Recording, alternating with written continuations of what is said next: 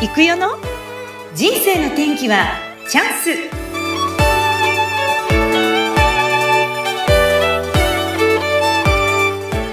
はい今日もスタートしました。人生の天気はチャンス。この番組はゲストさんの人生を自らの口で語っていただきご自身の人生の振り返り人生観などを探っていく番組です。本日のゲストは伝える誠と書いて天心。代表の小吹真二さんです。小吹さんこんにちは。こんにちは。よろしくお願いします。よろしくお願いします。では簡単に小吹さんから自己紹介をお願いいたします。はい。えっ、と、小吹真二と申します、えー仕事はですね、個人事業主と介護施設に勤めるのと2本立てでやってるんですけど、個人事業主の方は、えー卓球のですね、メールマガジンを書いたり、えー中古再生パソコンの販売代理店をやっています。はい。で、介護施設の方は、えっと、送迎の、えードライバーの仕事、運転手さんですね、それをやってます。はい、ありがとうございます。なんかいろいろ出てきましたが、気になるワード、卓球のメルマガを書いたり、それから再生パソコンの販売、そして今、朝晩は、えー介護施設の送迎ドライバーというお仕事もされているということなんですね。いや、その日々この送迎ドライバーっていうと、結構おじいちゃんおばあちゃんをお迎えに行って施設まで送るっていうことですよね。あそうですね。うんうん、日々そういうお仕事をされていると感じるところがたくさんあるんじゃないかと思うんですが。はい。そうですね。やっぱり、あの、ケアマネージャーさんっていう役割の人がいて、その人の次ぐらいじゃないかなと思うんですが、そのお客さんのご家族さんに会う、接する機会が多いんですね。はい。毎日のようにやっぱりこうお迎えに行くと毎日のように顔を合わせるわけでだんだんとあのお互いに気心が知れてくるというか「あのこんにちはあおはようございます」とかうんいう挨拶をするとまあなんかこうですね、うん毎日顔を合わせるっていうのはやっぱり大きいなと思ってて、うーん。えその様子をねあの聞かせてくれたり伝達事項をなぜか私に言ってきて 伝えてね、みたいな感じで言われるんですね。はいそうですよね。毎日顔合わせて挨拶するってそういうことありますけど、やっぱり今、たくさんのこう、おじいちゃま、おばあちゃまをご覧になっていて、あ、なんか今、こういうところがちょっと問題かなとか、感じることってありますか、そうですね。実に様々な、その、家族模様がこう、垣間見えてしまいまして、あの、すごくあの、こういう風になりたいなっていう、えーおじいちゃんおばあちゃんがいたり、ちょっとここはって思うような、その、あんまり見たくなかったなっていうようなですね、えー家族の関係のご家族さんもいらっしゃる。まあ、とにかくあの勉強になる感じですかね。ですよね。たくさんのいろんな方がいらっしゃいますからね。でもこのお仕事をされるようになったのはどのぐらいなんですか？えっと、やり始めて今ちょうど4年目に入りましたね。ああ、そうですか。でも行くと、あら、おぶきさん来てくれたの？みたいな感じで、喜ばれる方もきっとね、たくさんいらっしゃると思いますが、じゃあ、このお仕事の前っていうのは、もともとおぶきさんってあれだったんでしたっけ ?IT 系なんでしたっけ？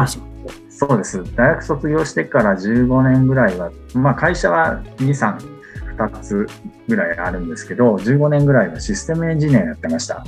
SE ですか。はい。うん。これはもともとやりたかったお仕事だったんですか？そうですね。ちょうど大学卒業する頃がバブルのあの最盛期の頃で、はい。まあ花形産業がシステムエンジニアだったんですね。ちょっと待ってください。90年ぐらいですか？何年ぐらいですか？そうですね。89年、89年か。あ、そっか。そうですね。バブリーな頃でですね、あの、全然その大学では畑違いのことをやってたんですが、まあ、これからはコンピューターでしょっていうので、あの、そういう世界にね、あの、飛び込みまして、え、はい、あの、ロジックを組んだり、はい。お客さんと仕様を調整したり、うん。プログラマーの面倒を見たり、プロジェクトリーダーやったりといろいろやってました。その仕事を続けていらっしゃって、しばらくして、ちょっとでも具合が悪くなっちゃったって聞いたんですよ。ですね。あの今で言うと本当ブラックなんですけど、本当睡眠時間4時間、3時間、4時間ぐらいの、えーハードな仕事状態、まあ、通勤に1時間ちょいかかった東京での仕事だったんですが、それを1年半か2年ぐらいずっと続けていて、ちょっと、まあそのプロジェクトはなんとか無事に終わったんですけど、その後に燃え尽き症候群みたいになっちゃいまして。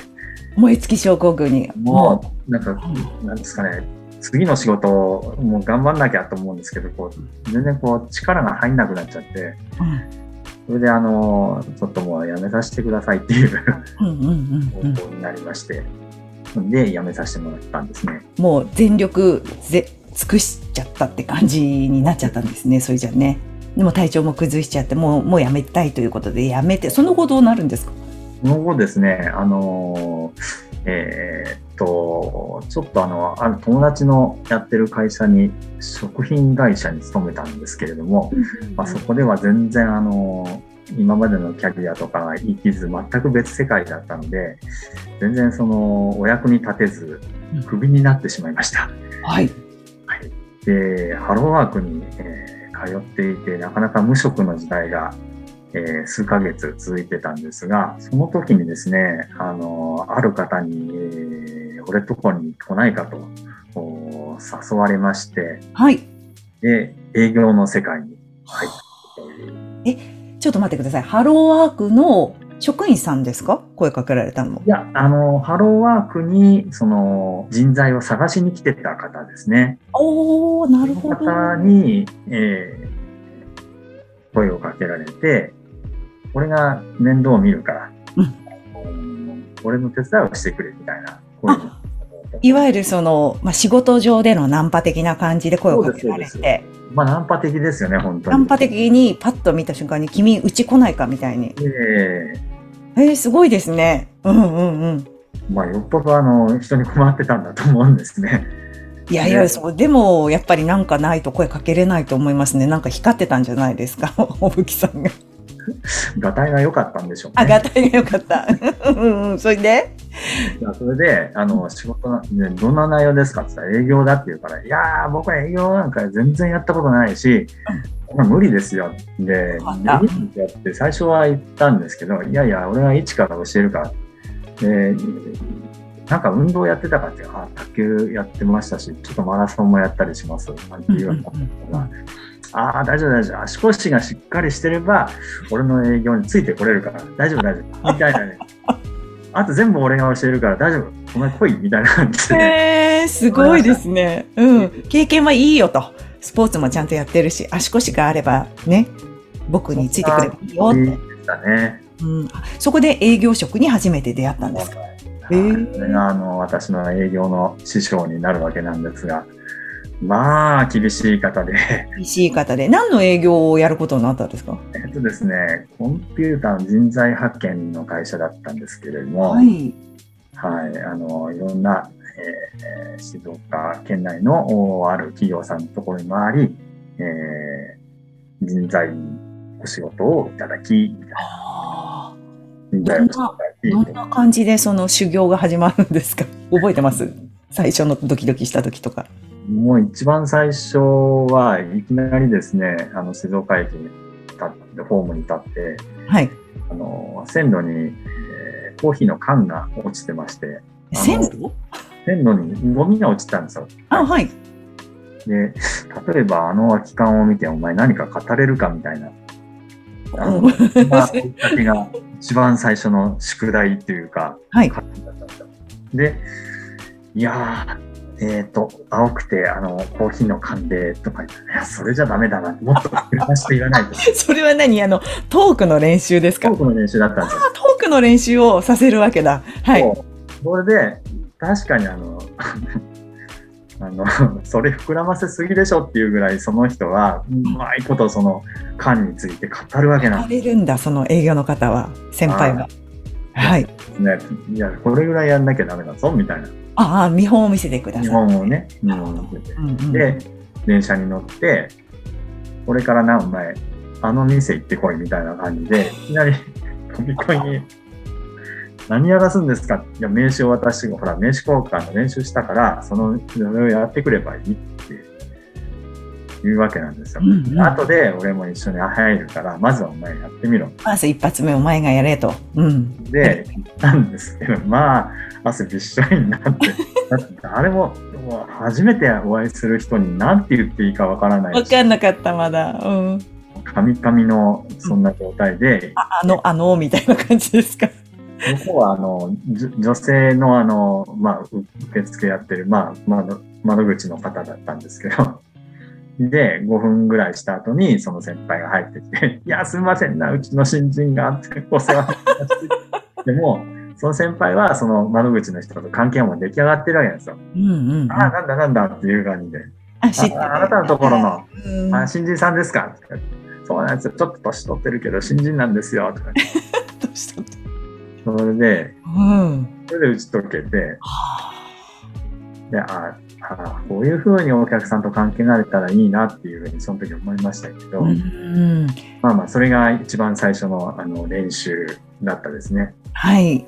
もうそそういうなんかこう実践練習みたいなのを共に付き合ってくださってそうですね。くださったんですね。はい、本当に手取り足取り。へえ。そうやってやっていくうちに、小吹さん自身がこう変わっていかれるんですかね。そうすると。あそうですね。だんだんあのできてくるし、失敗すると、まあ怒られるっていうか、まあ、とにかくちゃんとあの、ステップアップするようにずっとこう、面倒見てくれる感じでしたね。だんだん任してもらえる。ああ、なるほど。そうすると自分の中にもこれまで怖いとかできないと思ってたのができるよとかになってきますよね。はい。だんだん一人でも行けるようになりましたし、だんだんこう、ずうずうしくなってくるっていうか、それも覚えて。もうええその先輩とはどのぐらいのお付き合いをされてたんですか？1年、2年、2年弱ですかね。その先輩は結局あの、えーっと、ご家庭の事情で会社を辞められちゃうんですよね。うん2年、2年半ぐらいですね。う2年半んぐらい一緒にやってましたね。あそうですか。今、あの、多分近くにはいらっしゃらないと思うんですけども、その方との出会いで、じゃあ、ご自身が変わったっていうことで、今もしお会いしたら何てお伝えしたいですか？いやー、お久しぶりです。あの時はお世話になりました。ことと、まあ、あの、今の話をするでしょうね。昔話っていうよりかは、今何をしてるのか。うん。あの、違う道に行ったけど、多分先輩はあの調子で、ガンガンガンガンこう開拓するような感じで、自分の人生も開拓されてると思うし、僕は僕で、その先輩から教わったことをを取り入れつつ、自分流にまた開拓してるんで、そのね、すり合わせみたいな、そんな会話になると思います。ああ、いいですね。まあそんな経験があって、じゃあ、そこで、まあ、先輩とは少しまた2年ぐらいお会いして離れるわけですけど、その後はどうなっていくんですか、小吹さん。その後はですね、その先輩のつてで沼津のある会社に、はい、今度また同じ営業管理として入りました。そこの会社には5年ぐらいお世話になったかな。うん。はい。そこでの出会いとかって何かあったんですか？まあ自由にやらせていただいたっていうのもあって、あのー人間的にはいろんな出会いがありましたね。うん。まあ名前はあんまり出せない、出しちゃまずいと思うので、あはいえ。っと、まあ一生お付き合いするような方に、うん、この会社にいるときにいろいろ出会いましたね。あそうです。40代、40代前半ぐらいで、うーん。多分油が乗った時期だったんだとあそ。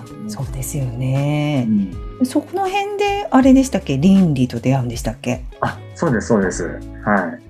最初はですね、あのーまあ、倫理法人会に入って、まあ、お仕事を取れるような、えーたくさんに人がいらっしゃるから、まあ、営業してこいという形で入ったんですけれどもね。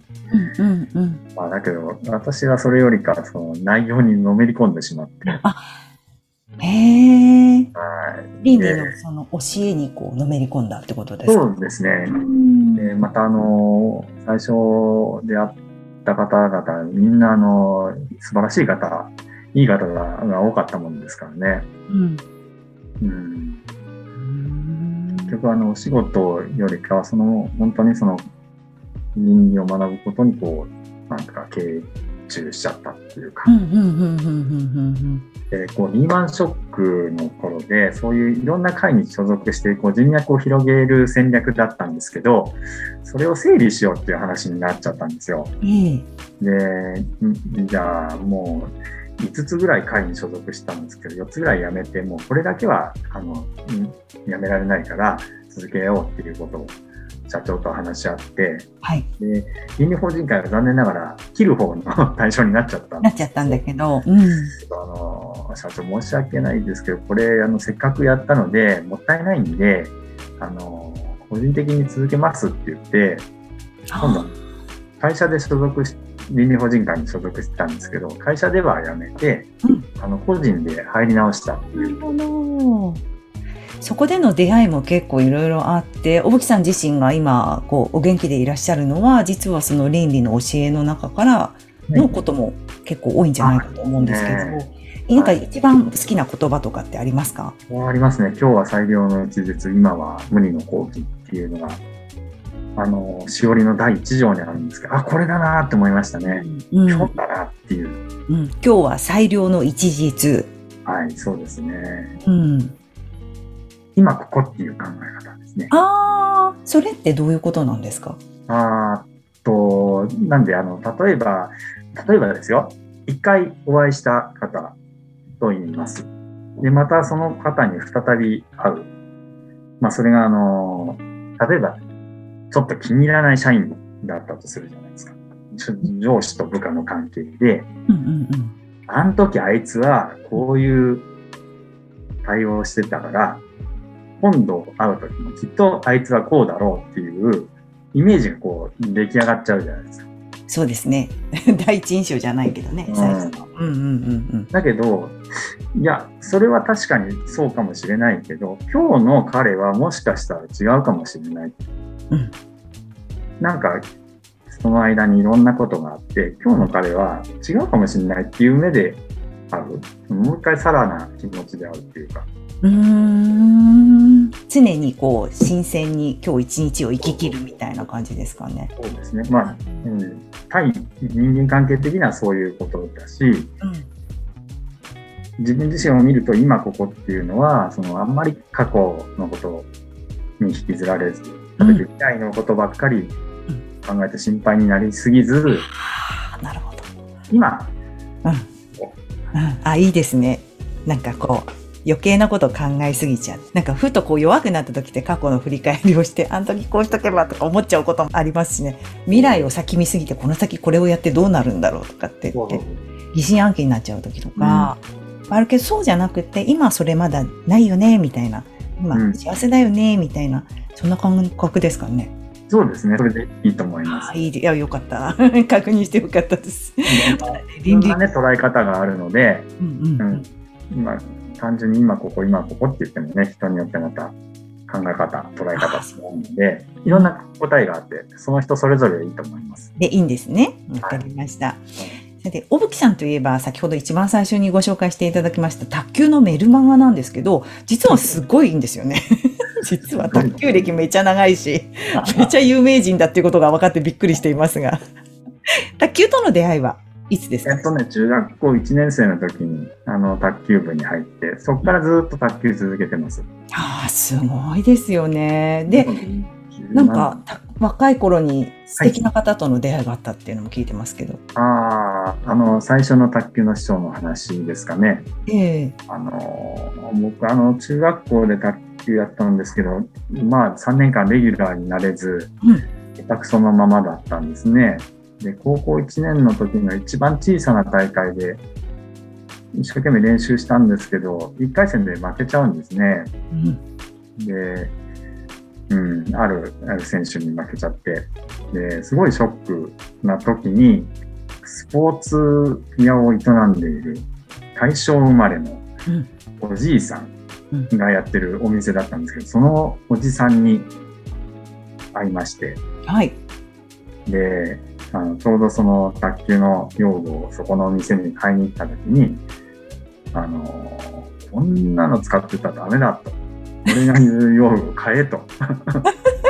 あ、見てダメだって言われたんだ。うん。今買ったばっかりのやつをですね。本当、うん、そこで買ったじゃんみたいな。で、もう進めるやつを貼ったっていう。で、本当に強くなりたかったら、あの、俺の言う通りやれば必ず強くなる。お前本気でやりたいかっていうもんで、負けて悔しかったもんでやりたいですって言ったんですね。そしたら、で、そしたら、あの、課題を与えられまして、課題があるんだ。例えば素振り何百回みたいな。うん壁打ちですねあ。壁打ち練習をしろと。はい。え、壁？壁？壁に向かってピンポン玉ポコポコやる。あえ、え、バウンドさせないでパンパンパンパン打つの？早い。ダイレクトで。え、めっちゃ早いじゃん。でもね、頭の上ぐらいにこう山なりでやれば、あ、山なりのゆるい、こう、なるほどなるほど。ポーン。ポーンって。よく、そっちの方が難しかったりしますか？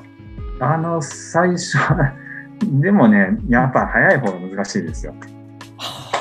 え卓球の壁打ちってなんか、そう、初めて聞きました、そういえば。テニスとか、あの、スカッシュとかだったらわかるんですけど、卓球の壁打ち。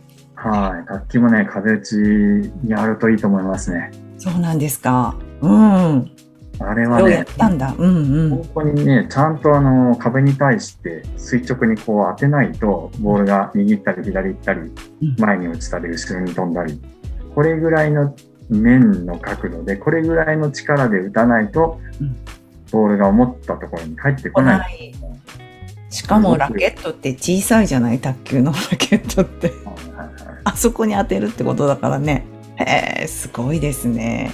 えそんなことを守って。卓球にもスイートスポットがあって、このラケットのこの部分に当てないとうん、ちゃんとボールが弾まない。あそういう場所があるんですか？全部それが壁打ちでわかるわけですよ。力加減っていうか。そうなんですね。もうこれやった人じゃないと言えない言葉ですけど、まあそういうなんかこうレッスンを自分課題が出たからやった。それでやっていくとどんどんじゃあ上達していったんですか？そこで。いやそれがですね、高校時代は全然芽が出なくて、出なかった。いつ目が出始めたんだ。通りにやったんですけれども、うん。あのーインターハイっていうのはうん、県の代表が出ます。で、県の代表になるのは県大会っていうので優勝しなきゃいけません。うん。で、県大会の前に地方の大会っていうのがあるんですけど、そうですよね。中この辺だったら静岡中部と中部地区とか。で、そこで勝ち上がってやっと県大会に行ける。で、僕が高校の時のその地方の大会で、の2回戦か3、よくて3回戦ぐらいまでしか行かなかったんです。要は県大会に行ってなかったんですね。なるほど。うん。だから県の代表なんてもう夢のまた夢。目だった。インターハイなんて雲の上の存在っていううんうん。そういうところでですね、高校時代はずっと底辺を。ただ、そのおじさんが言うには、トレーニングをしっかりやれっていうことで、毎日走って、毎日筋トレやって、毎日壁打ちやって、やってたんだ。うん。でも上手くならなくて、わかった。それでも、いつこう、よしってニョキって出始めたのは、大学行ってからですかね。大学で部活に入った。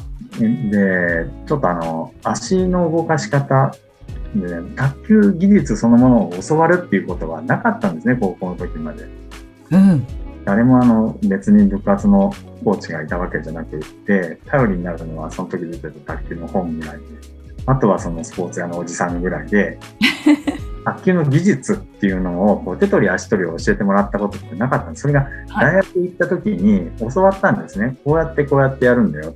足の動かし方はこうだよっていうのを教わったんですよ。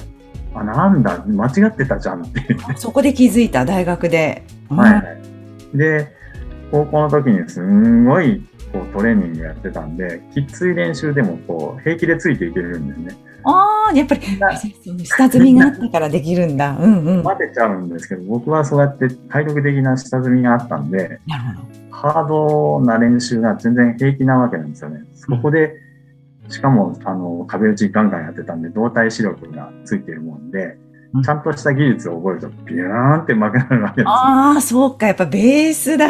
ね、なんでも。うん。そっからだ。じゃあ、勝てるようになってきた。そうすると。大学の時からならないんですけど、その大学の時にビューンって上手くなって、はい元インターハイ選手に2人か3人勝っちゃったんですよね。勝っちゃったんだ。ほんと。え、そしたら、へえ、すごいですね。じゃあ、社会人になってもずっとやってたってことでしょ？今もそうですね。社会人になってからもずっと続けてて、なんか、あまあ、なんですか、思うようにできなかった時期もありますけどね、さっきのあの、ブラック企業に勤めてた時もう人生ね、いろいろありますけど、こう落ち込んだ時はさすがにだったけど、それでも今も続けてこられ何十年と。はい。奥木さんにとっての卓球って何ですか？何ですかね。何だと思います？うん。まあ、自分の可能性を、うん、えー、示してくれるものですかね。うんうん、続けてこれたおかげで、なんか、例えば今の自分があったりとかしますか？あしますします。それはそうですね。うん、卓球が縁で、あの、結婚しましたし。ああ そうだったんですね。え、奥様とは卓球で知り合った？あ、そうです。あの、大学時代の同じ。大学時代に、すごいですね。ねじゃあ、え、おた、お互いお二人でこう打ち合ったりもできるし。あのー、今は さすがにやらない。の？うん。とてもあのー、女房の方がすごい実績がある選手で。あ、そうですすごく強かったんで、練習させてくださいって練習させてくださいってお願いしてた人なんですか、僕の方が。です。もう、僕けっちょんけっちょんにやられまして。ね。うん。え、でもいいですね。二人で打ち合えるし、息子さんも卓球やってらっしゃるって聞きましたね。そんな家庭だったので、あの、息子が生まれた時は息子に卓球やらしたいということで。そして今は実はご家族の中で、だから卓球がなんか結構息子さんも奥さんも教えてらっしゃったり。あ、そうです。非常になんかその卓球でこうなんか一家がこう成り立ってるようななんかそんな感じもしないで。空港としてありますね。いや、すごいなって思いますよね。うんいや、おぶきさん、そう。で、なんかね、本も出されてまして、おぶさんの初心者卓球上達法っていう本がね、皆さん出てるんですよ。ぜひ、あの、これ、自費出版されたっていうことなんですが、もう10、そう、そうですね。17年、はい、17年前、11年前か。11年前ですね。11年前に本出されてますし、なんと静岡市の卓球協会の部長さんもやってらっしゃるって 全国大会行っちゃってますから、すごい。大吹さんどこ行ってんですか？って言ったら、この前も、金沢ですと金沢なんで行ってんだろう？と思ったら、卓球の大会出てるって言って、すごい人なんだなと思って、そこで初めて知りました。自分からあんまりその卓球でこうやってる、プレイしてる写真とかあんまり上げないから、全然知らなかったんですけど、すごい方ですよ、皆さん。お恥ずかしいです。いやいやいやいや。金沢ね、あの、この間行った全国大会ですね。うん、あのー、なんかあの、最近この年になってからすごく調子が良くて。いいですね。去年は、あのー、シングルスで静岡県の代表で全国大会に行かせてもらい、今年はあの、チームで、クラブチーム選手権で、あのー、代表になって、で、金沢に行ってきたんですね。すごいなと思います。なんか大木さんがその昔本当に辛かった時期っていうのが結構あって、体調崩しちゃった時も、精神的に辛い時もあったっていうお話を聞いてるんですけど、今振り返ってみて、こう、なんだろう、感じることって何ですか？大吹さんがその、そういうのを乗り越えてこられてると思うんですけど。そうですね。うんこれはリング法人会で教わったことですけどね、あの、病気は生活の赤信号大和精神の象徴に、病気は生活の赤信号っていう、まあ、あの、今日は最良の一日と並んである教えの一つなんですけど、うん、まあ、こうやっぱり無理があった。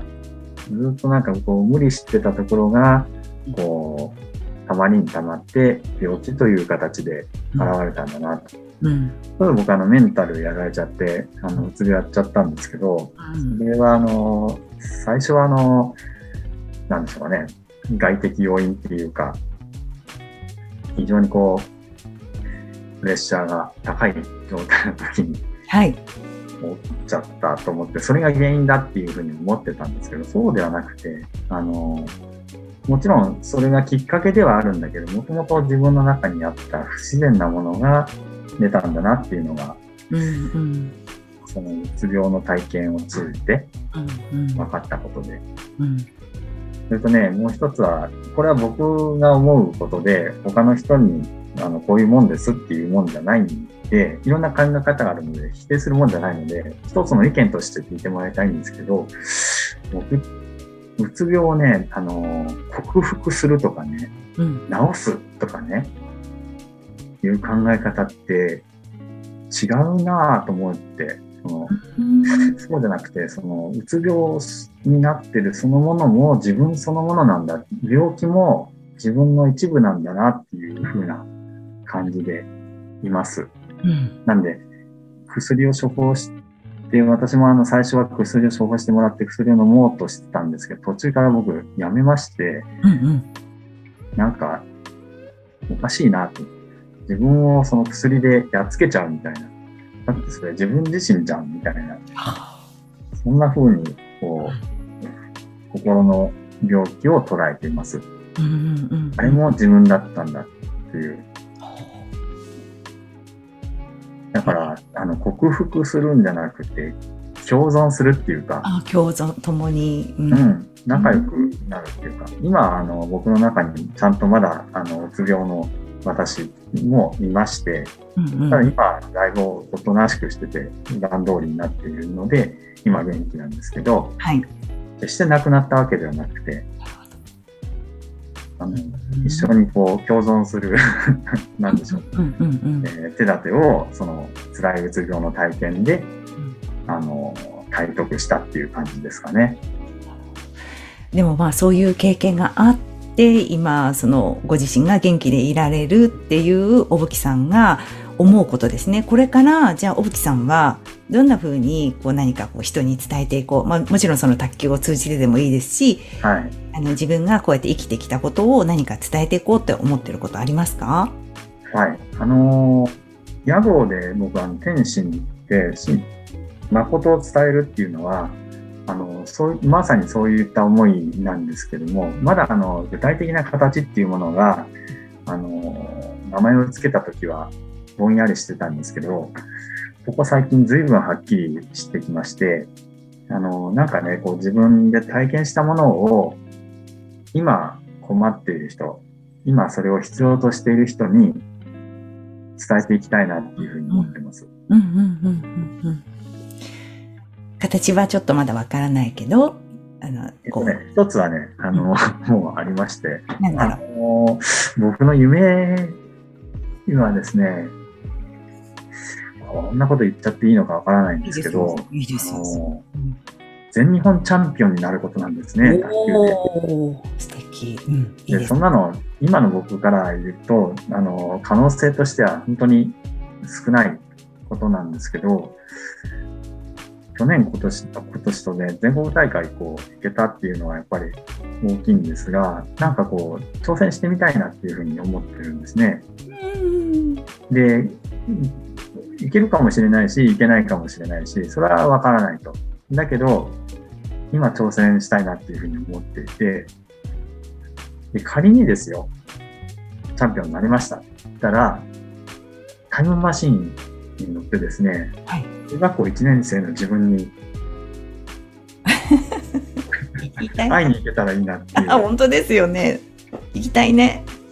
で、あのお前、あの、今自信なさげだけど、40年後、50年後に全日本チャンピオンになってるからねっていうふうに 言ってやりたい。やりたい。そうだね。なんかド、ドラえもんの世界だけどあったらいいね。本当だ。でそんな思いをね、ある方に話したらね、うんそれはね、タイムマシーンがね、ありゃいいけど、その時にあるかどうかわかんないから、今できることやったらいいじゃんっていうふうに言って、で、あのー小渕さんが中学校1年生の時と同じ気持ちの人がいっぱいいますよ。なるほど。その人に教えてあげればいいじゃないですか。うんうんうん。ああ、そういうことか。そう言われましたうんうんうん。そうだね。いきっと同じ思いを感じてる子たちがいますもんね。そうですねあのー誰か、弟子、弟子じゃないですけどね、卓球をしてたいな。自分の経験を、この、少人数でいいので、誰かにね、こう伝えたいなっていう。ああ、できるできる。いいですね。楽しみ、楽しみ。きっと今ここで公言したんで、そういうチャンスがまたやってくると思いますし、ね。そうですね。そういうふうにういうに。動いていくと思いますね。きっと、奥さんご自身が。ありがとう。うんいやー、本当今日はいろいろ、なんかこう、大変なこともあったけど、でもそれを乗り越えて今、なんだろう、共存しながら、なんか前向きに生きている小吹さんのお話が聞けて、本当嬉しかったです。ああ、そうですか。そう言っていただけると助かりますけど。本当に。また、いろいろ倫理の方でも教えていただければいいなというふうに思います。はい。わかりました。今日は、天心の代表、小吹真二さんにお話を伺いました。小吹さん、お忙しいところ本当にありがとうございました。ありがとうございました。これからもよろしくお願いします。よろしくお願いします。それではさようなら。さよなら。